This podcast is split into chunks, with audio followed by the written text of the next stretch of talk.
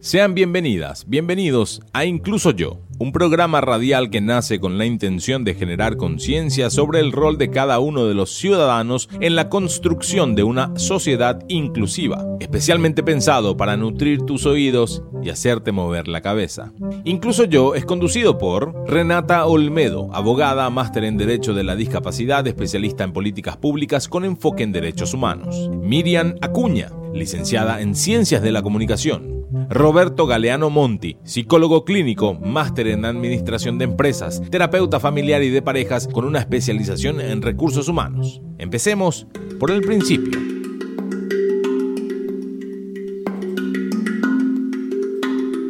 Muy buen día, ¿cómo están? Buenos días Robert, buenos días Miriam. Buenos días, Robert. Saludo a la audiencia que ya tenemos y te invitamos a que te sumes a este espacio. Asimismo, un gran saludo a- a toda la audiencia. Gracias por acompañarnos un domingo más en este espacio denominado Incluso Yo. ¿Qué es Incluso Yo, Rena? Y bueno, eh, pretende ser al menos, si es que no es, un espacio para ser, reflexionar y crecer junto a quienes decían escucharnos el día de hoy. Si bien, como digo siempre, tocamos temas que tienen que ver mucho con las personas con discapacidad, con la diversidad hu- humana, con las condiciones humanas, la idea es invitar a todos a encontrar eh, desde qué rol pueden sumarse a reflexionar con nosotros y a ser parte de la construcción de una sociedad más justa e inclusiva. Asimismo, me gusta mucho a mí de que es un espacio para ser. Nosotros tres invitamos a la gente que puedan ser, donde podamos reflexionar y creo que vamos creciendo, ¿verdad? Estamos nosotros ya en el programa número 17 y realmente yo en lo personal eh, voy creciendo un montón con cada tema y el tema de hoy va a ser un tema realmente, ya es,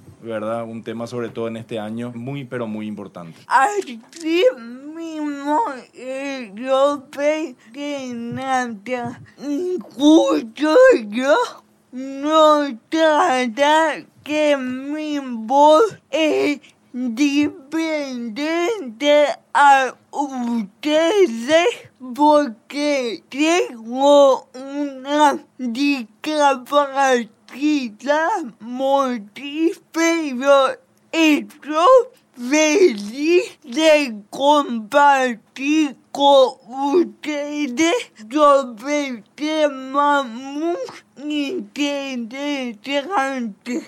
Asimismo, incluso yo, incluso vos, estamos siendo locutores. Yo sé cómo esto de radio, digamos, ya hace varios meses, ¿verdad? Sí, incluso nosotros. Así es, eh, yo creo que él incluso hace y habla justamente de esto de, de lo importante de considerar que absolutamente todos, independientemente de cualquier condición, tienen que participar en las reflexiones que tienen el objetivo de hacernos crecer como personas para cada uno, pero también asimismo de hacernos mejorar como sociedad. Entonces, Robert, ¿qué decís sin, sin más preámbulo presentás el... Porque hoy estamos como muy filosóficos, siempre llegamos Ah. filosóficos a, este, a, a esta hora. ¿Por qué? Porque, bueno, queremos invitar a hacer como esta previa del almuerzo el día de hoy, pero asimismo queremos contar también cosas muy importantes que tienen que ver con cuestiones actuales que están pasando, que nos están pasando como sociedad, como país. Así que, Robert, te dejo la introducción al tema del día de hoy. Bien, entonces, este es un año, ¿cómo se dice? Un año electoral. O sea, cuando pensábamos en el año eh, que viene, cuando era el año pasado, decíamos el año que viene, por este año es un año electoral. ¿Y qué año electoral está haciendo? O sea, hay como que muchas cosas que se van moviendo en torno a las elecciones que realmente podemos decir ya no falta nada, falta un par de meses. El 18 de diciembre son las internas que bueno, eh, va a ser sin lugar a dudas un, un momento histórico muy importante como cada elección.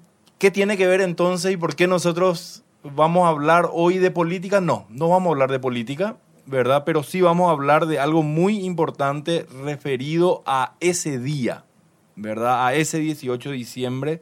Y el tema del día es el derecho a la participación política de las personas con discapacidad. Y seguramente cuando hablamos de participación política, a lo mejor me restringí mucho al tema leccionario, propiamente al día de, pero queremos también como que abrir más el tema, tiene que ver con la participación política. Entonces es algo que, que nos parece muy oportuno abordar y como siempre, y como todos nuestros domingos, llega el momento del micrófono Yara. Como siempre, perdón, el bloque siguiente vamos a tener una, una invitada, invitada muy importante, sin lugar a dudas. Vamos a presentarla más adelante, pero es el momento de, de introducirnos en el tema. Y para eso la tenemos a Rena aquí, que es luego panelista, conductora. Eh, y bueno, pero muchas cosas, abogada, activista por, por, por, los derechos de las personas con discapacidad, en fin, eh, hermana de, de, Fofi, ya le digo Fofi, pero no Sí, sé que, que- que es una cuestión más, más familiar. Eh, en fin, podemos presentarle de varios lados. Pero bueno, entonces, sin más, creo que es el momento donde entra nuestra viñeta ahí diciendo micrófono ya, ¿verdad? Entonces, ok, dejo eso y ahí sí empezamos con Rena. Vamos, Rena. Ya llegó el micrófono Yara. Micrófono Yara. Bueno, gracias Robert por la introducción. Miriam también, bueno, qué, qué, qué títulos los que me antecedieron, ¿verdad? No sé si están así, pero bueno, la idea es siempre eh, que en este espacio del micrófono Yara sirva para iniciar una reflexión que nos invita a decir ¿Qué tengo que ver yo con el tema que van a hablar el día de hoy? Me llama la atención algo que decía Robert y hoy quizás hacemos como una especie de, de micrófono ya un poco más compartido. Wow, qué honor, mira, es como ¿Eh? que me está invitando a la cancha, mira, Sí. qué bárbaro. ¿Por qué? Porque es importante que hagamos mención. Iba a iniciar como muy técnica, les quiero contar el día de hoy. Traía como un micrófono que, que pretendía tirar como muchos datos, como hacer una introducción importante para nuestro invitado. Sin embargo, me llama la atención algo que es muy común que acabaste de mencionar, Robert, que tiene que ver con el miedo que a veces tenemos de considerarnos parte de la política o hablar de cuestiones políticas, ¿verdad? ¿Por qué? Porque hay, tabúes, paradigmas, inclusive conceptos errados de lo que significa ser política, ser político, ¿verdad? Cuando todos somos seres políticos y todos tenemos que ver con la política, porque finalmente la política va más allá de, de esto que creemos que es, que normalmente lo identificamos simplemente con aquellas personas que nos representan hoy en los distintos poderes del Estado, particularmente en el poder legislativo. Y uno de repente, eh, desilusionado por un montón de cuestiones, por un montón de realidades, dice, yo no quiero ser político, no quiero tener nada que ver con la política. E incluso la gente se declara apolítica.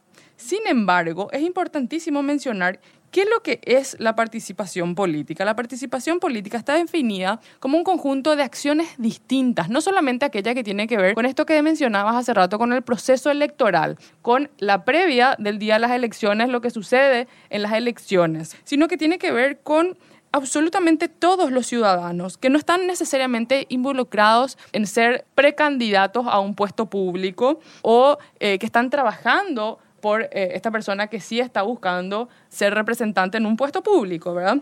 Y sin embargo tiene que ver con, como decía ya, con absolutamente todos. ¿Por qué? Porque todos tenemos eh, influencia en este proceso. El, inclusive aquel que se considera apolítico y que no va a votar o que no quiere hablar acerca del tema, no quiere escuchar acerca del tema. Entonces, esa persona que hoy decide, bueno, tomar esa postura de yo no quiero tener nada que ver, también influye en el sistema. Así como aquella persona que decide act- activar, ¿verdad? Por los procesos que tienen que ver con no solamente y vuelvo a recalcar porque esto es importante, las cuestiones electorales. Las cuestiones electorales también son políticas. Las reivindicaciones de derechos, imagínense, son acciones políticas. ¿Por qué? Porque pretenden incidir en la política, visibilizar vulneraciones, permitir acceso a derechos. Entonces hay un montón de gente activando en política sin saber qué es política. Entonces eso está muy bueno que, que lo digamos al inicio de esto, ¿verdad? Para que desmitificar un poco y sacarle quizás ese manto que tiene esta palabra, ¿verdad? El hacer política, el ser político. La política no es mala. La- a- lastimosamente hoy tenemos eh, muchas desilusiones sobre quienes ejercen el rol de figura política.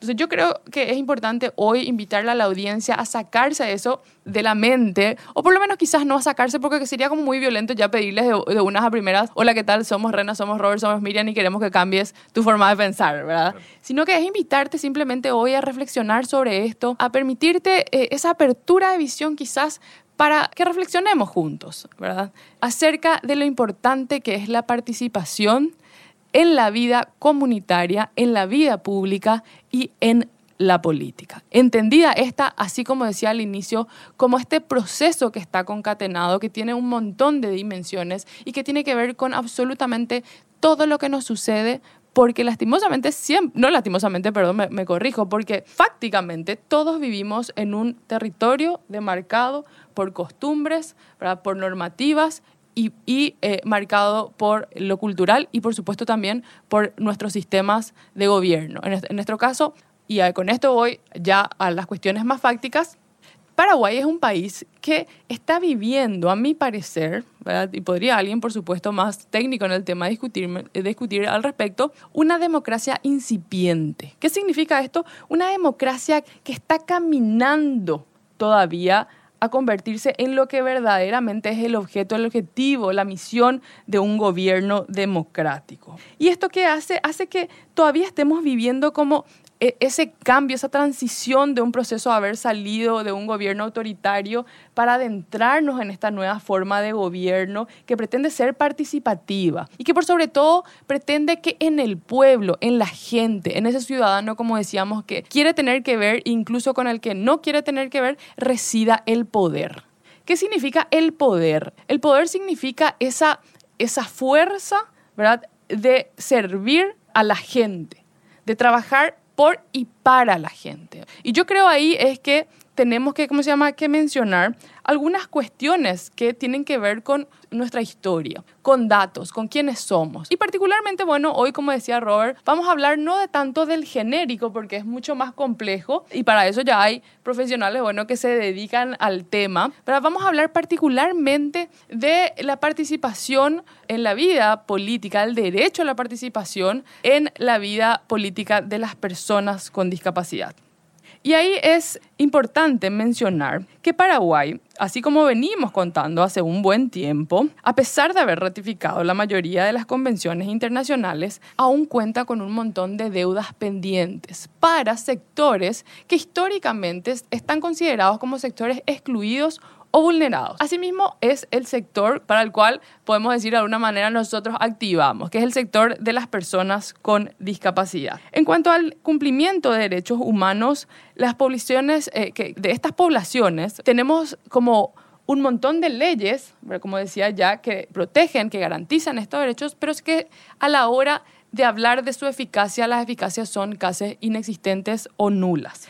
En este contexto entonces de deuda social existente, ¿verdad? particularmente con las personas con discapacidad y generada principalmente por la falta de datos estadísticos que no permiten finalmente que estas políticas públicas o estas normativas que existen sean verdaderamente eficaces. ¿Y por qué es esto? Porque si no tengo datos, estoy basándome simplemente en creencias. ¿verdad? ¿Qué significa esto? El Estado cree que las personas con discapacidad A no existen, B no quieren luego ir a votar, se no pueden votar. Entonces se van generando cuestiones o no se van considerando cuestiones en base a estas creencias. Y generalmente estas creencias son erradas por la falta de datos. Y eso es importante también mencionar. Otra cuestión importantísimo, y de nuevo, eh, que es una cuestión para recordar, es que la Convención sobre los Derechos de las Personas con Discapacidad, que es una convención internacional, un acuerdo internacional, en el cual nuestro Paraguay nuestro país, nuestro Paraguay, eh, ratificó y por ende, cuando nuestro país ratifica un acuerdo internacional, se vuelve parte de nuestro ordenamiento jurídico, parte de nuestras leyes, eh, como se dice comúnmente. Y asimismo, una vez que se vuelve parte de nuestras leyes, una vez que es ratificado, puede ser entre comillas, pero voy a intentar cada vez más alejarme de los términos técnicos, eh, usar, ¿verdad? Aplicar. Entonces yo me puedo remitir a una convención internacional siempre que esté ratificada y decir, quiero que se cumplan estos derechos que están consagrados aquí. Entonces, que Paraguay haya ratificado esta convención verdaderamente significó un gran avance en cuanto al reconocimiento de los derechos de las personas con discapacidad y la necesidad asimismo de trabajar de manera articulada entre el Estado, la sociedad civil y la población en general. Asimismo, la búsqueda de brindar una protección social para garantizar la participación de eh, las eh, personas con discapacidad, su inclusión, su vida independiente, se genera en el año 2012, como ya hablamos, también la Secretaría Nacional por los Derechos de las Personas con Discapacidad, la CENADIS, que finalmente es la entidad encargada de promover políticas públicas para el sector, pero asimismo de garantizar el cumplimiento por sus derechos. También, una vez que se crea la CENADIS, se crea la Comisión Nacional por los Derechos de las Personas con Discapacidad, que por sus siglas es denominada la CONADIS, que tiene representantes de las organizaciones de y para personas con discapacidad de diferentes sectores. Por ejemplo, hay representantes de la discapacidad física, representantes de la discapacidad intelectual, etcétera que tienen el objetivo de no solamente de representar, sino que de llevar de manera activa los reclamos del sector a las diferentes secretarías del Ejecutivo. Entonces, ¿Por qué es importante mencionar que existen todas estas normativas, instituciones o instituciones? Porque a pesar de estar creadas, lastimosamente al día de hoy ambas aún carecen, primero de fuerza presupuestaria, que es importantísima, por supuesto, para ejercer roles efectivos en la sociedad, y asimismo también de eficacia en su gestión, para atender la enorme demanda actual del país y para realizar de formas, las reformas necesarias, me corrijo, recomendadas por los organismos internacionales encargados también de velar por el cumplimiento de la, de la convención que ya les mencioné. Asimismo, se han dado un montón de, de, pasos legislativos que creo que no tiene, no sé, redundancia seguir citando, ¿verdad? porque creo que lo venimos viendo eh, ya en programas anteriores, ¿verdad? hablamos de la ley de educación inclusiva, hablamos de, de la accesibilidad al medio físico, hablamos de un montón de cuestiones ya. Pero con esto es lo que quiero llegar, que a medida que fuimos avanzando en nuestros procesos normativos, en el cumplimiento de la convención y en búsqueda también de la reivindicación de los derechos del sector, que por lo general van de, eh, ¿viste? de menos a más en lista de prioridad. Y en lista de prioridad, si podríamos hablar en términos un poco más técnicos, están los derechos humanos de primera generación. Son entonces los derechos civiles y políticos. Esto que hablan de lo más básico, del derecho a la vida, del derecho a la salud, ¿verdad? Entonces, el Estado primero se encarga, en, en teoría, de garantizar estos y luego va por otros tipos de derechos sociales, culturales, etc. Y algo eh, eh, importante mencionar es que Paraguay en la región ha avanzado con una veintena de leyes que son muy avanzadas, ¿verdad? muy reconocidas a nivel internacional. Sin embargo, es importante hablar de que una normativa, si no tiene, yo creo que aplicación efectiva, es lo que nosotros denominamos la famosa ley muerta. Amén de esto, y en este proceso, ¿verdad? Que buscó ser, como dije ya, un proceso que vaya reivindicando los derechos de las personas con discapacidad, se van dando también pasos hacia poder garantizar la participación de las personas con discapacidad en la vida política. Y es así que llegamos al Tribunal Superior de Justicia Electoral que a partir del 2015, y luego quizás nuestra invitada me pueda corregir, se empieza a trabajar y a gestar un montón de movimientos que tienen y que terminan luego en eh, la habilitación de la oficina del voto accesible que es una oficina, como dije ya, que está dentro del Tribunal Superior de Justicia Electoral y que busca mecanismos, procesos, adecuaciones y adaptaciones para que las personas con eh, discapacidad y también cualquier persona que precise de algún tipo de ajuste para ejercer su derecho de obligación al sufragio se encuentre con estos procesos que le permitan realizar, ejercer y acceder a este derecho. Entonces, Existe esta oficina, la oficina está trabajando, ¿verdad? Yo creo que con mucho ahínco, con muchas ganas, con mucha fuerza, pero aún es importante identificar que existen todavía un montón de barreras que no permiten que verdaderamente se cumpla esta misión y el acceso a este derecho. ¿verdad? Y simplemente para ir cerrando, voy a citar algunas de las barreras que se pueden identificar.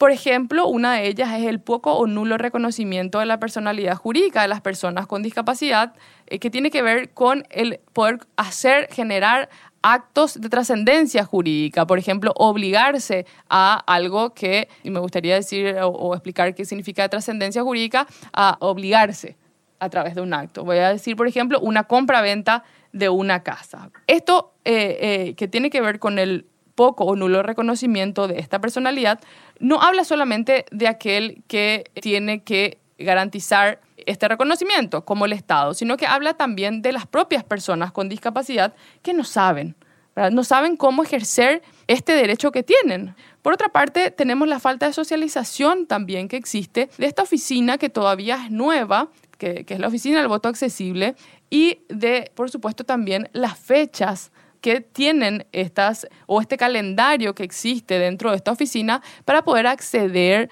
a, bueno, a, ¿cómo se llama? estos procesos que permiten o que buscan garantizar la participación de toda la ciudadanía en los procesos electorales. Y asimismo, también es importante mencionar otra cuestión importantísima, que es la capacitación de los intervinientes en estos procesos electorales de los que hablamos, que tienen que ver con la participación de la vida política. Entonces con esto voy cerrando pensando en todas estas dimensiones que intervienen. En esto que me traía hace poco una persona muy reconocida que trabaja ya hace un montón de años en el sector de la discapacidad, particularmente con el sector de la niñez eh, y la adolescencia, que decía, Rena, es importante que no solamente empecemos a hablar del voto, de la capacidad jurídica, aquella persona que ya cumple los 18 años, sino que pensemos en la autonomía progresiva, entendida como aquella autonomía que va adquiriendo, eh, que se va adquiriendo desde la niñez y hasta la adolescencia para llegar a la adultez. Y generemos desde de allí la educación no formal. ¿Qué es lo que es la educación no formal? Esa que se da fuera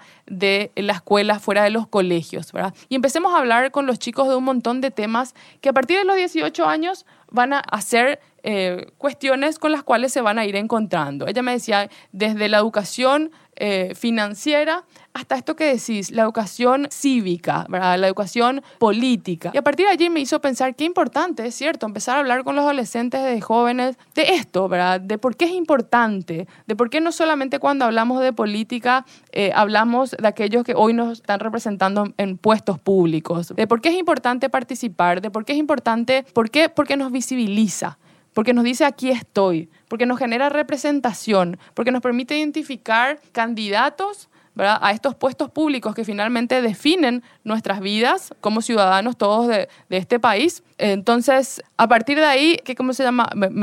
acá les cuento que en el estudio vino un saludo y trancó un poco el tema final, pero bueno, decirles que, que finalmente trabajar esto, este, esta dimensión tan importante de la toma de conciencia desde jóvenes es esencial. A partir de allí, por supuesto que es importantísimo también trabajar de manera colaborativa, como ya decía, ya con el Estado, buscando capacitar a aquellas personas que son auxiliares en estos distintos procesos que intervienen en la vida política. Desde los ministros que hoy están en el Tribunal Superior de Justicia Electoral, las oficinas que están 100% abocadas y que tienen la misión de que absolutamente todas las personas, sin importar su condición, participen de los procesos electorales y asimismo también, y por qué no, hablar de los candidatos, de cómo los candidatos van eh, incluyendo en sus propuestas políticas inclusivas. Y bueno, y con eso cierro y te doy la palabra porque hoy nos alargamos un poco de más y tuvimos una serie de introducciones, perdón, de irrupciones de por medio, pero bueno, espero que el tema se haya entendido y por supuesto eh, espero que nuestra invitada nos venga y nos ilumine mucho más. Hasta aquí, micrófono Yara. Fin de micrófono Yara.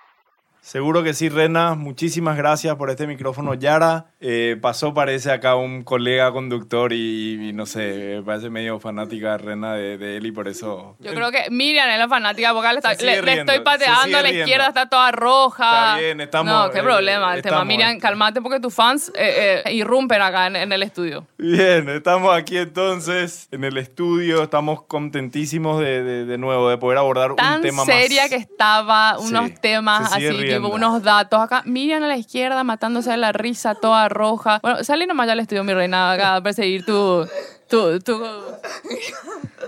Bueno, muy bien. No puede, no puede, está tentada la risa, no puede ni hablar. Vamos cerrando entonces este primer bloque, el micrófono Yara, damos por, por cerrado para, para abrir un poquitito y bueno, a partir del siguiente momento ya vamos a estar con nuestra invitada para seguir hablando de derecho a la participación política de las personas con discapacidad. ¿Sabías que? Todos los paraguayos y paraguayas mayores de 18 años, sin importar su condición física, intelectual, sensorial o psicológica, pueden y tienen la obligación de ejercer el voto. Te dejamos pensando en eso y ya volvemos. Dato no menor. Cuando hablamos de voto accesible, nos referimos a las acciones y procedimientos implementados para facilitar y garantizar el ejercicio pleno del voto de aquellas personas que presentan dificultad, sean físicas, sensoriales o socioculturales. Usted ha sido informado. Seguimos con el programa.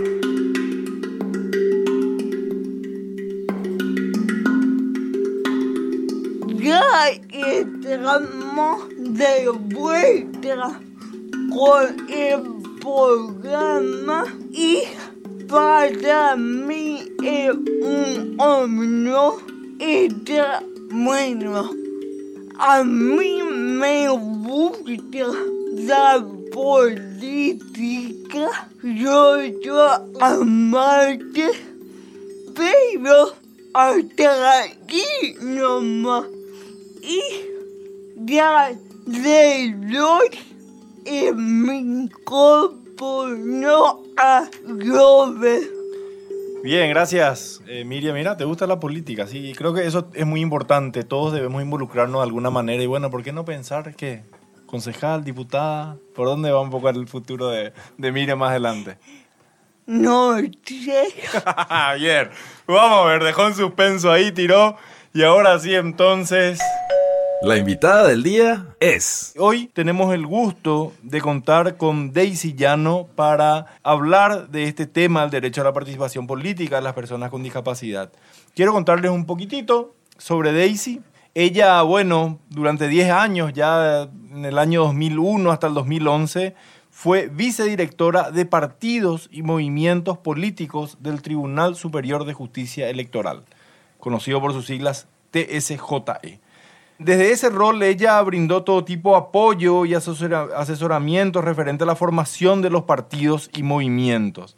Asimismo, el registro de esto con todas las documentaciones requeridas. Pero lo interesante también es que desde el 2011 a la actualidad, es decir, más de 10 años, también dentro del Tribunal Superior de Justicia Electoral, ocupa el cargo de directora de servicios electorales. Esta dependencia es la encargada de brindar gratuitamente servicios de asesoría electoral, asistencia técnica y apoyo logístico a las distintas organizaciones intermedias, trabajando con ellas durante todo el proceso electoral. Es, y, acá creo que eh, quiero resaltar esto último que voy a contar de Daisy porque tiene que ver con el tema. Ella es coordinadora general de la Comisión de Voto Accesible, creada por resolución número 47 del 2015. Quiere decir esto que ella es la encargada de coordinar las tareas relacionadas a la inclusión de las personas con discapacidad en el sistema electoral paraguayo. Entonces, con todo esto que decimos, está hace 23 años en el Tribunal Superior de Justicia Electoral y sobre todo nos interesa esta, este tema de la Comisión de Voto Accesible que vamos a profundizar. Entonces, imagínense qué lujo de invitada tenemos este domingo para poder hablar de este tema. Hola Daisy, ¿cómo estás? Sí, muy buenos días. Buenos días, Renata, Miriam y Robert. Y a toda la audiencia. Qué gusto, ¿cómo estás, Daisy? Un gustazo tenerte aquí con nosotros. Hola, Daisy. Gracias por compartir con nosotros. Daisy, bueno, te cuento que, que, bueno, que nos emociona, así como decíamos ya, tu presencia, porque bueno, tenemos unas cuantas preguntas que hacerte, unas cuantas, unos cuantos pedidos para que vos vayas contando un poco más a la audiencia acerca de, esto, ¿verdad? De la Comisión del Voto Accesible. Contanos, Daisy, ¿cómo se da la creación de esta oficina? ¿Cómo, eh, si bien por supuesto, estoy al tanto bueno, que, de que busca transversalizar la convención también en el área de los derechos a la vida política, ¿verdad? Eh, ¿cómo, ¿Cómo se despierta este interés en el Tribunal Superior de Justicia Electoral? Bueno, realmente eh, salimos un poquitito de lo que es las leyes y eso, porque el interés nació porque está con nosotros en, en la Dirección de Servicios Electorales Marlene Starelli, una persona ciega, ¿verdad? Y fue ahí que dijimos, tenemos que hacer algo para la accesibilidad al voto de las personas con discapacidad. Y eh, nació en el 2012, ya nació en el 2012 la idea, ¿verdad? Y fuimos trabajando, implementamos ya algo en el 2013, muy poco, pero ya hicimos algo y fue creciendo para cada elección, ¿verdad? Viendo las necesidades que se tenía y los cambios que debíamos ir realizando de acuerdo a eso, ¿verdad? Qué genial. Daisy, y en este transcurso de este tiempo que vos decís, desde el 2012, bueno, hasta la- las últimas elecciones donde, donde fueron partícipes que, que, bueno, que fueron las municipales, ¿cuál es este proceso o este progreso en realidad que fuiste viendo en la participación de la ciudadanía que cuenta con algún tipo de discapacidad? ¿Empezaste a ver como este cambio? ¿Ves que disminuye de acuerdo al contexto? ¿Cómo es? ¿Cómo van eh, quizás de alguna forma midiendo? Teniendo en cuenta, y, y me voy a adelantar a algo que vos me contabas en un encuentro que tuvimos hace unos días atrás, que a la oficina del voto accesible no llegan única y exclusivamente con pedidos de ajustes personas con discapacidad, sino que cualquier persona, y esto es importante resaltar porque creo que es aún más interesante, cualquier persona de cualquier condición humana que precisa algún ajuste para ejercer su derecho eh, y su obligación al sufragio. Es así, ¿no? Sí, la verdad que nosotros en el 2000, para las elecciones del 2013 implementamos lo que eran las plantillas braille, ¿verdad? Porque en realidad nos centramos mucho en la idea de una persona ciega, ¿verdad? No teníamos idea de cómo iríamos avanzando poco a poco, ¿verdad? Eh, Luego de esa primera experiencia ya hemos tenido reuniones con las organizaciones de diferentes tipos de discapacidad, quienes fueron los que nos fueron dando las herramientas y diciendo las necesidades que se tenía. En el 2015 hicimos un reglamento pensando solamente en personas con discapacidad, pero luego con esa experiencia nos dimos cuenta que teníamos también el tema de personas con problemas de salud, con algunos problemas graves, ¿verdad? Y también nuestros adultos mayores, que quizás llegan a una discapacidad por un tema de salud y eso pueden llegar a una discapacidad también, ¿verdad? Claro. Entonces ahí es el cambio que tuvimos que hacer. Si bien es cierto, para las elecciones de- del 2015 se hizo un reglamento pensando solo en personas con discapacidad, la justicia electoral ya trabajó con ese otro grupo que existía, ¿verdad? Eh, no, no fue privándole porque nos fuimos encontrando con esas dificultades, sino que ya adaptamos a lo que iba a ser la elección para ellos. Y fue así, eh, la cantidad fue creciendo. Sabemos que tiene que crecer mucho más, que falta mucho más. Sobre todo a veces en el interior la difusión es un poquito menos, aunque por las radios escuchan mucho, ven en la tele, ¿verdad? Este año, por ejemplo, eh, la vez pasada estuve di- diciendo, tuvimos la facilidad de que los medios de prensa una semana antes del cierre de solicitud hizo mucha difusión. Entonces también eso nos ayuda a que la ciudadanía conozca, porque para nosotros realmente es, eh, es terrible el que la persona llegue al local de votación y recién ahí se, se entere de la accesibilidad que pudiese haber tenido, ¿verdad? Entonces, es algo que eh, cuando los medios de prensa nos ayudan a esa difusión es algo fantástico, porque llega a los diferentes puntos del país y a las diferentes personas que van a necesitar. Entiendo, qué interesante esto que nos contás. Y, sí, y la pregunta eh, de cuáles son las barreras más grandes que pudiste identificar ya en este, en este tiempo, que bueno, que, que viene a ser un tiempo importante, ya creo, desde la creación. Pero estamos hablando de, de cuánto? Ocho años. Ocho años. eh, de- desde que, bueno, oficialmente se crea en el 2015 esta, esta oficina del voto accesible. Realmente son 10 años, ¿verdad? Ay, ah, Porque sí, el 2012 tenés ya empezamos. Sí, sí, sí. Ah, perdón. Sí, bueno. la comisión se 2015. forma, la comisión se forma en el 2015, ¿verdad? Pero Entiendo. el trabajo empieza en el 2012. Ah, qué genial eso, y sí. en las elecciones del 2013 ya ya implementamos algo. Ah, mira, Por qué muy genial. pequeño que sea, ya era algo. Claro, ¿verdad? por supuesto. Y conta, conta- Ya hubo una subida grande en el 2015. sí. Y las barreras que realmente eh, yo considero que la más importante, la más importante es la difusión, ¿verdad? Eso es algo que se, se siente, ¿verdad?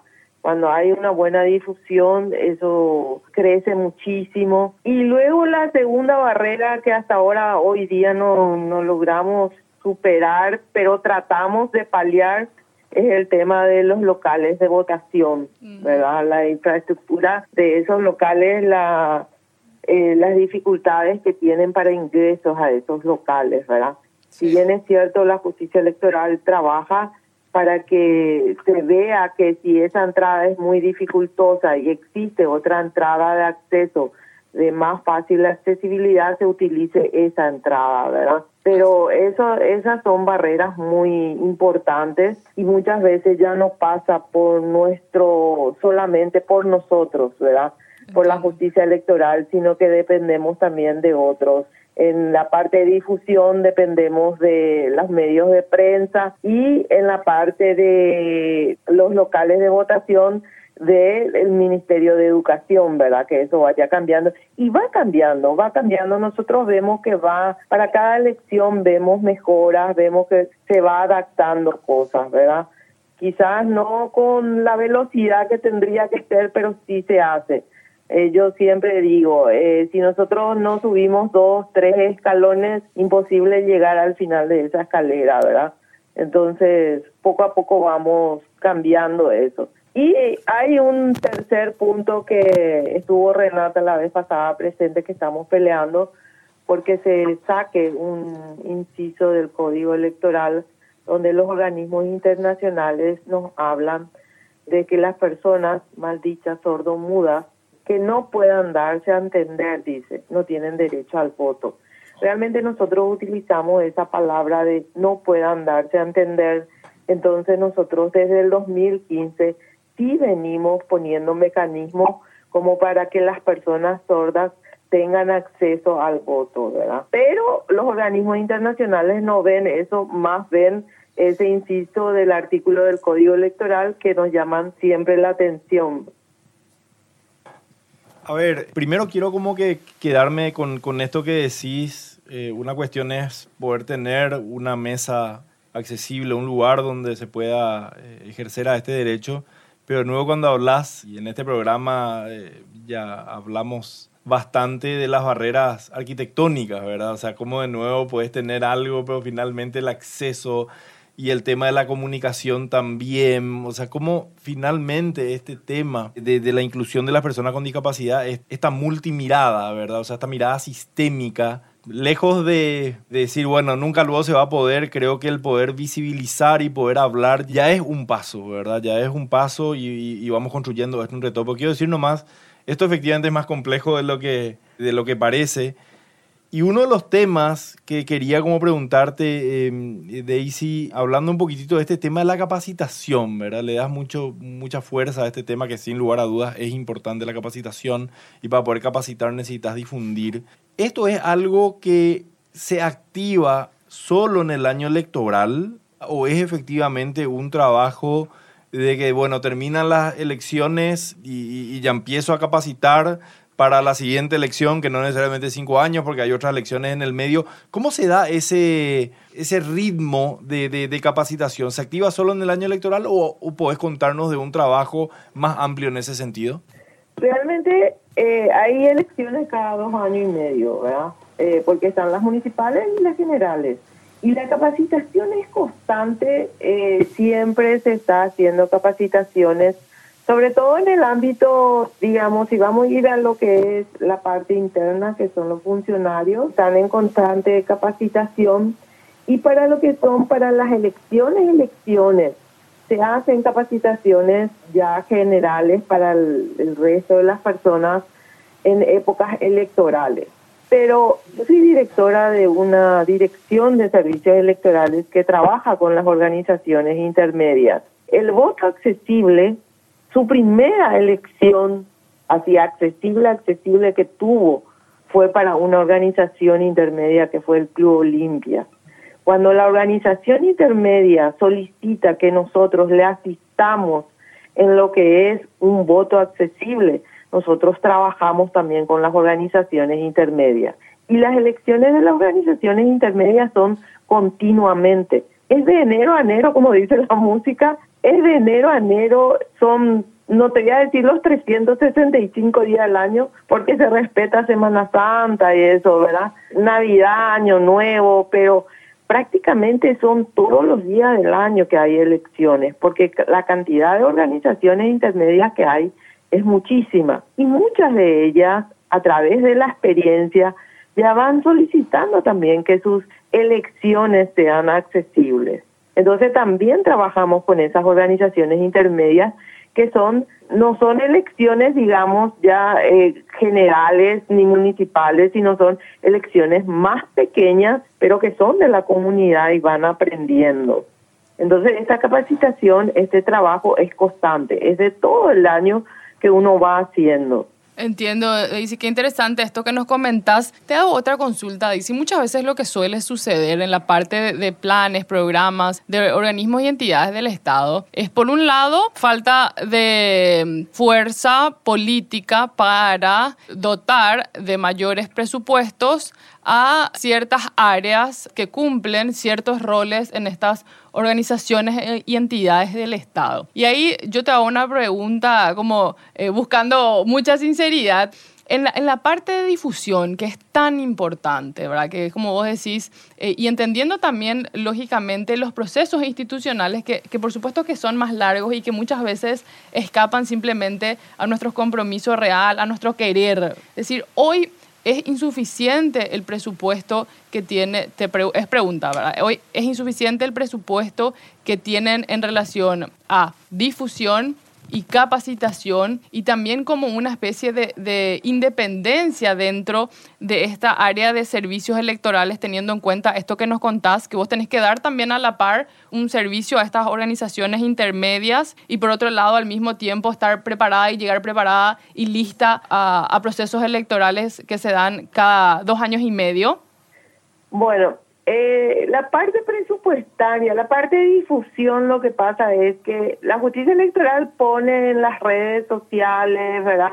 Trabaja con la con las diferentes partes de las prensas, de los medios de prensa, como para hacer este tipo de difusión. Está en que los medios de prensa también se interesen un poquitito y difundan esto, ¿verdad? Porque en propaganda, propaganda nomás nosotros ya hemos probado, digamos, y no, no tiene el mismo impacto que, que cuando la, el medio de prensa da esa difusión. Como, es diferente cuando se está tratando en un programa que cuando se está dando una propaganda. Entiendo. es diferente el impacto que puede tener. Para, para hacer una, una, una eh, comparación... Eh, en cuanto a lo que es que eh, servicios electorales se mezcla un poquitito con lo que es el voto accesible, yo creo que eh, no, no hay una necesidad de separarles porque servicios electorales no tienen un trabajo específico, digamos, justamente por eso también se metió un poquitito en lo que es voto accesible porque nosotros nuestro trabajo es diario, no es un trabajo para elecciones generales ni municipales. Y es ahí que entra el trabajo de voto accesible. Entonces, esa gente que trabaja en organización intermedia perfectamente puede estar trabajando en lo que es voto accesible. Aparte que por más que la oficina de, de servicios electorales es muy grande porque tiene el área específica que es de voto accesible. No es que todos los que hacen organizaciones intermedias hacen voto accesible. Están las personas designadas para el voto accesible, ¿verdad? Está la coordinadora de la parte de voto accesible, así como está el coordinador de la parte de organización intermedia, ¿verdad? Ah, Solamente que están todos bajo una misma dirección, pero el trabajo es independiente y lógicamente todos necesitamos, cuando empezamos el trabajo, necesitamos no solamente de los mismos compañeros, sino también de otras áreas, porque el trabajo se tiene que hacer eh, común para poder llegar, llevar adelante, ¿verdad? Necesitamos de recursos electorales, necesitamos de transporte, necesitamos de la administrativa, necesitamos de varios puntos, ¿verdad? Claro. Eh, bueno, entonces eh, vos me decís, por una parte hay, que yo creo que, que sí, que he visto y también he tenido como la oportunidad de, de encontrarme con, con algunos ministros, interés eh, político hay, y vos me decís presupuestario también, y también me hablas que entonces que el organigrama es un organigrama que, que bueno, que responde un poco a las necesidades que hoy identifican ustedes que existen para poder abordar estos temas, ¿no? Por otra parte, mi consulta era lo, siguiente, para contarle un poco más a la audiencia de manera más, no sé, más coloquial, digamos. Vos lo que mencionás es que, por ejemplo, no tiene tanto sentido quizás gastar mucho dinero en una pauta, ¿verdad? Para que en redes sociales salga cada rato, si es que no hay como esa fuerza, como ese apoyo colaborativo de los medios, ¿no? Exactamente, es eso. Es eso lo que se visualiza. Uno con la experiencia y el tiempo va viendo eso, ¿verdad? Y es eso lo que se ve. Y en cuanto a, yo hablé una partecita muy pequeña de lo que solamente de publicidad, pero eh, realmente yo tengo que decir que la justicia electoral en cuanto a todo lo que es los materiales que se van a necesitar, las cosas que vamos a, los medios para llegar a poder llegar a esa accesibilidad, la justicia electoral siempre puso, ¿verdad? Nunca dijo esto no podemos, esto, esto no se va a poder hacer. Siempre puso todo de sí para hacer.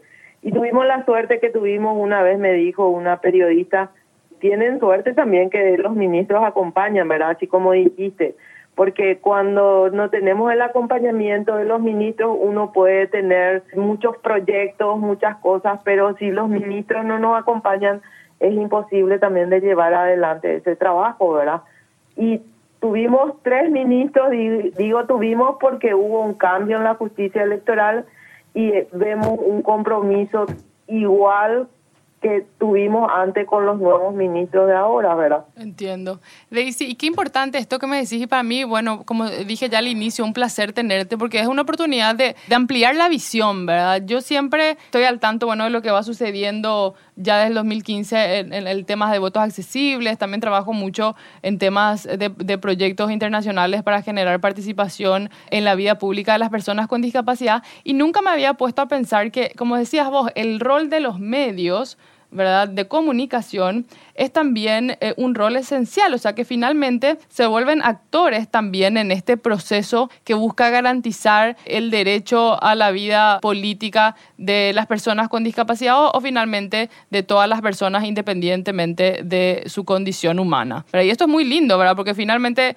como te decía, ¿verdad? Una oportunidad de decir, ah, mira, este factor Qué importante. Entonces, quizás también es ideal trabajar la sensibilización y la toma de conciencia de eh, los actores de los medios de comunicación, ¿verdad? Porque viste que a veces los temas son varios, son muchos, el contexto es complejo y entonces eh, yo creo que ahí es también informar acerca o informarles o contarles eh, o hacerles saber acerca de la importancia de este rol, ¿verdad? Donde finalmente ellos se vuelven, como decía, ya parte de este proceso de poder garantizarle el derecho a una población que quizás está excluida de poder eh, ejercer su derecho y su obligación al sufragio, ¿no?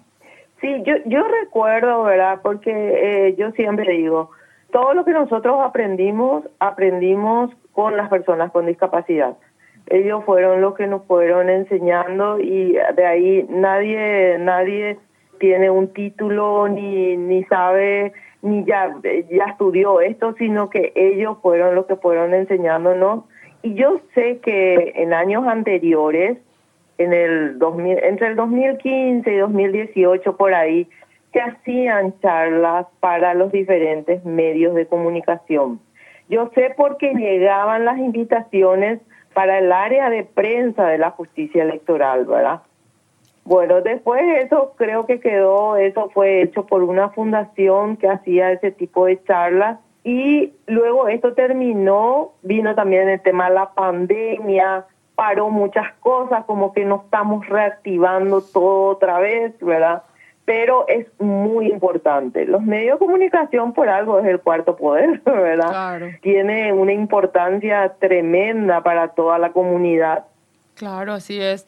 Daisy, tengo una última pregunta, bueno, para ir cerrando este espacio espectacular que estamos teniendo el día hoy contigo. ¿Cómo hace una persona con discapacidad? ¿Cómo se acerca al Tribunal Superior de Justicia Electoral? Y si puedes inclusive dejarnos un número, un correo, para quien nos está escuchando eh, el día de hoy, a preguntar, por ejemplo, ¿cómo accedo al voto? Eh, ¿Estoy inscripto? Y si no, ¿cómo me inscribo? Y asimismo también aquella persona que quizás está interesada en ejercer un rol aún más activo en, el proceso eh, o en la vida pública, comunitaria y política. Es decir, ¿cómo yo hago para presentar mi candidatura en mi comunidad? Y yo creo que estas son cuestiones súper interesantes que son inclusive, a veces son desconocidas por por nada, por cualquier tipo de persona, ¿verdad? ¿Cómo yo hago inclusive? Y otra cuestión también, esta información es accesible, ¿verdad? ¿Cómo hago? Llamo y si soy una persona con discapacidad auditiva, ¿Cómo accedo a esta información? Y si soy una persona ciega, ¿cómo accedo a esta información? Hoy ya se están buscando también que, que las webs que tienen para dar información sean accesibles y que los medios que, que tenga la gente para llegar a esta información eh, también lo sean. Sí, en- nuestra página web es accesible. Nosotros desde el 2015 implementamos la página web, inclusive hemos recibido premio internacional Wow, por tener genial. la página web accesible. Qué bueno. Eh, hemos trabajado, nos han asesorado la gente de la Cenadis a la parte de informática y se ha hecho eso, ¿verdad? Eh, siempre estamos teniendo, ahora estamos sin intérprete de lengua de señas, estamos buscando, no es fácil conseguir un intérprete de lengua de señas, pero conocemos también el trabajo del centro de relevo sí. que nosotros podemos, en caso de necesidad, comunicarnos con ellos para ayudarnos en el momento, ¿verdad? Es decir, eso, eso tiene conocimiento la gente que está ahí en mi, en mi dirección. Tenemos una línea telefónica que es el 021 6180 111 021 Eso es. 61 och- 80 Sí. 111. 111. Bueno, vuelvo a Eso es repetir. todo el día, de lunes a sábado es de 7 a 19 horas. Y los domingos es de 7 a 13 horas. Es decir, tienen toda la semana, tienen esa atención, ¿verdad? Qué bueno. Eh, en cuanto a lo que es para, para poder participar como candidato y eso, lastimosamente los plazos también ya han vencido porque tienen sus características, pero eh, yo les invito a que participen también en, en la página web, porque en la página web siempre están las informaciones Claro. y van avisando de los plazos, de cómo realizarlo, de cómo hacerlo y lógicamente si llaman a ese número se les va a poder dar mayor información en el caso que estemos en el tiempo de formar un movimiento, Por porque para formar, para presentar una candidatura uno debe presentar un movimiento, Claro. debe tener un movimiento o un partido político. No puede ser una candidatura independiente. Entiendo. Entonces son plazos que van pasando y si uno no hizo, lastimosamente no podemos volver atrás, pero quizás para las próximas elecciones sí ya esté más informado y pueda acceder a eso, ¿verdad? También en cuanto a lo que es la accesibilidad, el voto accesible, tenemos la mesa accesible y el voto en casa. Pero esto también ya venció su tiempo para solicitarlo. ¿Por qué hay un tiempo de solicitud y tan lejano a lo que son las elecciones? Porque esto no es para las internas, es para las generales. Ahí, ¿por qué no es para las internas? Porque esto está organizado, las internas está organizado por los partidos políticos y los partidos políticos no aplican el voto accesible. Recién cuando la justicia electoral entra en las generales, ahí se puede aplicar, ¿verdad? Entonces, es una, un trabajo que nosotros debemos hacer, presentar, hacer una verificación y luego poder eh, trabajar con el padrón. Entonces, por eso es que el tiempo para solicitar, siempre uno tiene que tener en cuenta que es más o menos un año antes de las elecciones, uno ya debe ver el tema de la solicitud, ¿verdad? Ahora bien, nosotros para el día de las elecciones ponemos una mesa de ayuda y en esa mesa de ayuda tienen un acta donde deben completar y ahí si la persona no conocía, no sabía, quiere solicitar para la próxima elección, ya se le toma los datos y ya puede acceder en la próxima elección, ¿verdad? O bien llamando a ese 6180-111 para la próxima elección ya le tendremos en cuenta. Eso es lo que es la mesa accesible, es en todo el país, es para las personas que tienen dificultades eh, para el traslado dentro del local de votación, ¿verdad? El voto en casa sí es en 13 ciudades nomás porque es más dificultoso porque debemos hacer una verificación y luego está en lo que sí pueden ayudarnos y cualquiera puede darnos una mano, que es la mesa de ayuda. Esa mesa de ayuda es de voluntarios, se le pone en cada local de votación de todo el país Eh, trabajamos más con jóvenes, pero está abierto para cualquier persona que quiera tratar de ayudar ese día de la elección y poder, ahí están los materiales de ayuda para las personas con discapacidad, ¿verdad? Entonces, ese día se les puede facilitar una lupa, eh, el, el, auricular con el, acrílico para las personas ciegas, eh, un video en lengua de señas para explicar cómo votar. También están las máquinas de votación para poder hacer el eh, practicar antes de ir a votar, ¿verdad? Entonces, esa mesa de ayuda sí estamos abiertos a que los voluntarios hasta el último día puedan decirnos, nosotros queremos trabajar, nosotros queremos ayudar en esa accesibilidad. De una pregunta que a mí me ha atribuido. Ya vemos cuántas personas están inscritas en el padrón.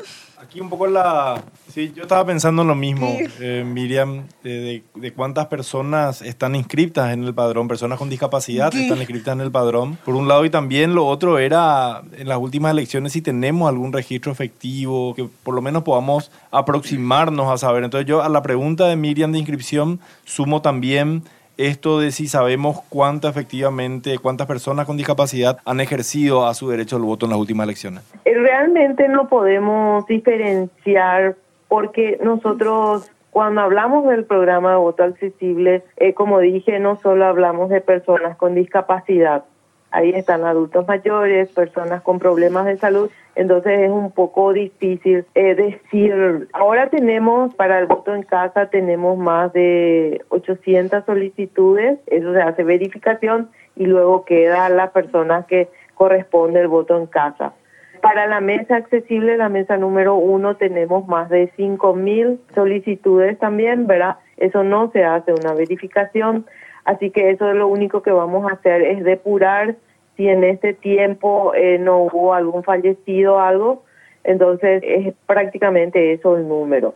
Nosotros el, el año pasado tuvimos acceso con la, la ministra de la Senadis, la ministra Mariela, tuvimos un acceso de que ella no, no facilitó un, eh, las personas que son personas registradas que están como personas con discapacidad en la CENADI, pero no un registro completo porque ellos todavía no tienen todo digitalizado, ¿verdad?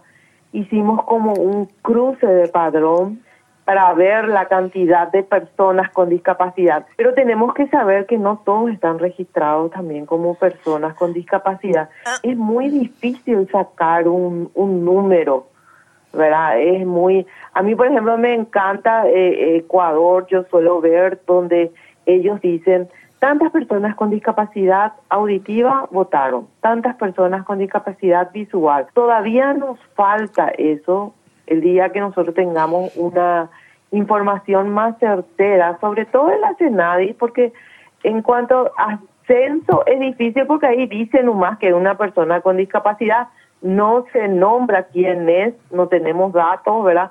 Entonces es un poco difícil obtener esa información, ¿verdad? Pero sí, por ejemplo, ya sabemos que en las elecciones anteriores el primer número del primer grupo de personas mayoritariamente que votó es el de las personas con discapacidad física.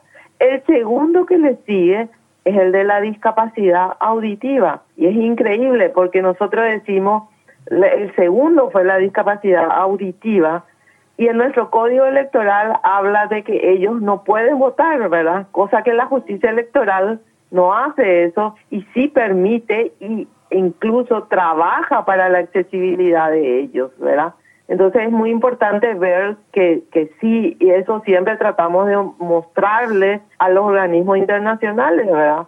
Pero yo pienso que en un tiempo, con esto que tuvimos nosotros de la CENADI, pienso que en una próxima elección sí ya vamos a tener un dato más específico de cuántas personas con discapacidad votan. Y hay personas con discapacidad también que son un poco menores del tipo de discapacidad que tienen, que no están registrados o no necesitan algo de la CENADIS, entonces no se registran como personas con discapacidad. Así es, Daisy, eso es muy cierto. Tenés toda la razón y bueno, por supuesto que eh, esto es un esto es un todo, ¿verdad? No tiene que ver solamente lógicamente con lo que ustedes están haciendo y con la, el objetivo y la misión y el propósito que tienen desde la oficina del voto accesible, sino que tiene que ver con procesos y cuestiones quizás más profundas que aún como Estado estamos resolviendo, que es como decías esto, ¿verdad? La falta de el, el, un registro único de, personas con discapacidad, eh, la falta quizás también de, eh, como mencionábamos ya al inicio, datos certeros que nos permitan generar eh, políticas públicas realmente eh, bajadas a, la, a, las realidades y no solamente a cuestiones testimoniales. Entonces, bueno, Daisy, con esto nos vamos despidiendo para nosotros, como te dije ya en, todo el programa, un placer tenerte, ¿verdad? un placer encontrarte y poder trabajar también contigo, conociendo el compromiso real que tenés con la causa y con el tema de la inclusión. Así que bueno, de mi parte, eh, muchísimas gracias. Eh, un, una cosita nomás que quiero, por favor. A sí, por supuesto. Que si los grupos, las organizaciones con discapacidad eh, desean tener una capacitación con las máquinas de votación, si bien es cierto, nosotros para cada elección ponemos en las en la CENADIS, en la central y en las diferentes filiales, ponemos las máquinas de votación para una práctica si hay organizaciones que desean hacerlo en sus propias organizaciones, nada más comuníquense al, al número que he dado y soliciten que nosotros vamos a estar en el horario y en el día que les quede mejor, ¿verdad? Qué genial, Para buenísimo. Una esto. mayor capacitación en el uso de la máquina de votación. Buenísimo, buenísimo. Eh, te, tenemos ya clarísimo eso y bueno, repetimos el número que nos diste, es 021 61 80 111. Así que para la audiencia que nos está escuchando, inclusive aquel o aquella que no tiene eh, una condición de discapacidad, pero quizás tiene alguna duda, nos contaba ya Daisy que imagínense, está abierto a la atención al público toda la semana, inclusive los domingos, repito, de lunes a viernes de 7 a 19 horas y los domingos de 7 a 13. Así que no deje, eh, creo yo, de, de, participar por, por no saber, porque ahora no hay excusa. Gracias Daisy por acompañarnos, sí, muchísimas gracias. Muchísimas gracias a ustedes por el espacio. Gracias Daisy por toda la información que nos has dado. ¿Sabías que? Las personas con cualquier tipo de discapacidad pueden votar, ya que en Paraguay existe el voto accesible. Si tenés alguna condición, podés pedir información sobre cómo ejercer tu derecho al voto al número 618-0678 de la Oficina del Voto Accesible. Te dejamos pensando en eso y ya volvemos.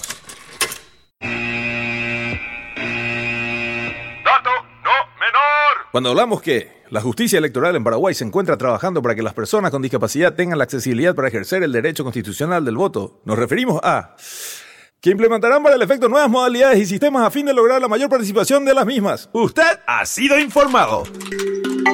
Seguimos con el programa. La cortina de hoy es presentada por Descubro un Tesoro, una colección de cuentos inclusivos desarrollados por la Federación Juntos por la Inclusión. El cuento del día llega de la mano de Pedro. Pedro. Yo me llamo Pedro, yo soy celíaco, lo descubrí hace poco. Ya estamos de vuelta con la última parte del programa de No volando y Renata López. A mí que me quedó mucha cosa y también tengo millones de dudas. Me quedé como queriendo saber más de, de el tema porque es un tema que pocas personas con discapacidad conocen. Exacto, nos deja muchísimo este tema. Creo que hubo mucho contenido en el, en el programa de, de, recién que estamos teniendo, digo, en el bloque recién quise decir, no solo en el programa, en el programa está siguiendo, pero tenemos unos poquitos minutos que me gustaría como que abrir de nuevo acá el micrófono y este es como que si bien no estamos todavía en la sobremesa del domingo, sí estamos en la sobremesa del, del programa. Te vi escribiendo, Rena, te vi como que escribiendo, tomando nota y Te llamó la atención, nunca Sí, tomo nota. Y tengo problemas de vista, por más que tengo lentes, digamos, pero, pero ¿qué, qué, qué notabas? Como compartirnos, digamos. No, yo soy o es así- para un trabajo práctico. No, viste, Eh, eh, tu compañera la que no te dejaba copiar. Exacto, exacto. Bueno, no, en realidad me llamaba la atención porque es real esto que la, la oportunidad de compartir, conversar, reflexionar, ¿verdad? Y, y tener como puntos de vista distintos a- a uno, ¿verdad? Siempre nos permite ampliar la mirada. Y como mencionaba yo eh, ya hace rato, eh, yo he trabajado ya en... en en ciertos proyectos que buscaban eh, esto, el acceso al, al derecho a la participación en la vida eh, comunitaria, en la vida pública, en la vida política de las personas con discapacidad. Y si bien, y, y este proyecto, el cual estoy mencionando particularmente, hablaba de, de distintas dimensiones. Primero, esto que hablábamos, eh, que es importante también que traía Daisy, ¿verdad? la reforma del Código Electoral. El Código Electoral es viejo ya, entonces no está transversalizada la convención. Hablaba todavía de personas sordas que no pudiesen darse, eh, sordomudas que no pudiesen darse a entender. El término sordomudo ya está en desuso, por eso Daisy mencionaba tanto que eh, la comunidad internacional nos tiraba la oreja como país siempre como porque todavía no se había hecho esta modificación. Les quiero contar, bueno, que tiene media sanción ya en, en el legislativo, se está trabajando y bueno, en Senado se hizo una breve modificatoria y bueno, vuelve a diputados y yo creo que está ya en pie de salir ya con un enfoque eh, de derechos humanos bueno. y, y adaptado ya a, a- a las nuevas normativas internacionales y, y, por supuesto con un enfoque integral. Por otro eh, lado, este proyecto en el cual había trabajado tenía como mucha fuerza en, eh, en la dimensión de, de que las personas con discapacidad, como decía ya Miriam, tomen conciencia sobre sus derechos, sobre lo importante de participar, sobre lo importante de ser visibles para el Estado y también para de nuevo volver a esto que decía al inicio, para tener fuerza y peso para que verdaderamente se cumpla esta idea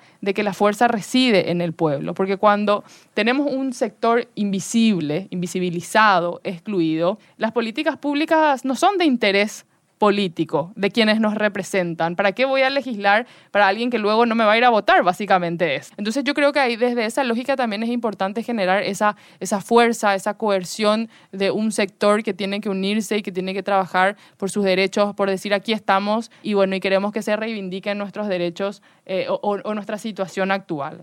Y por otro lado, trabajaba también mucho esto que tiene que ver de forma exclusiva con eh, los actores que, que intervienen en los procesos electorales. ¿verdad? Entonces, aquellas personas que trabajan en el Tribunal Superior de Justicia Electoral, los veedores de mesa, los que participan en las mesas de votación, los voluntarios, como ya mencionaba Daisy. Pero no se me había ocurrido esto que ella traía como el cuarto poder, ¿verdad? Eh, los medios, medios. ¿verdad? Qué importante el ejercicio de que los medios hablen de educación cívica y que también acompañen, como esto que hablábamos al inicio, la autonomía progresiva de aquellos jóvenes que están en ese proceso de empezar a adquirir nuevos derechos y eh, también de empezar a contraer ciertas obligaciones. Y bueno, y es así que, que, bueno, que se me prendían las luces y por eso estaba anotando un montón de cuestiones que me llamaban la atención. También recordaba, bueno, que la modalidad de eh, la oficina del voto accesible eh, tiene hoy dos formas, pero que al mismo tiempo va mutando a medida que decían ellos van adquiriendo experiencia. En un inicio ellos trabajan lo que es el voto en casa. Imagínense, para quienes no saben, hay personas que pueden votar desde sus casas, ¿verdad? Y eso tiene un proceso y decía Daisy, el calendario electoral. Eso es algo como que pareciera ser que está reservado únicamente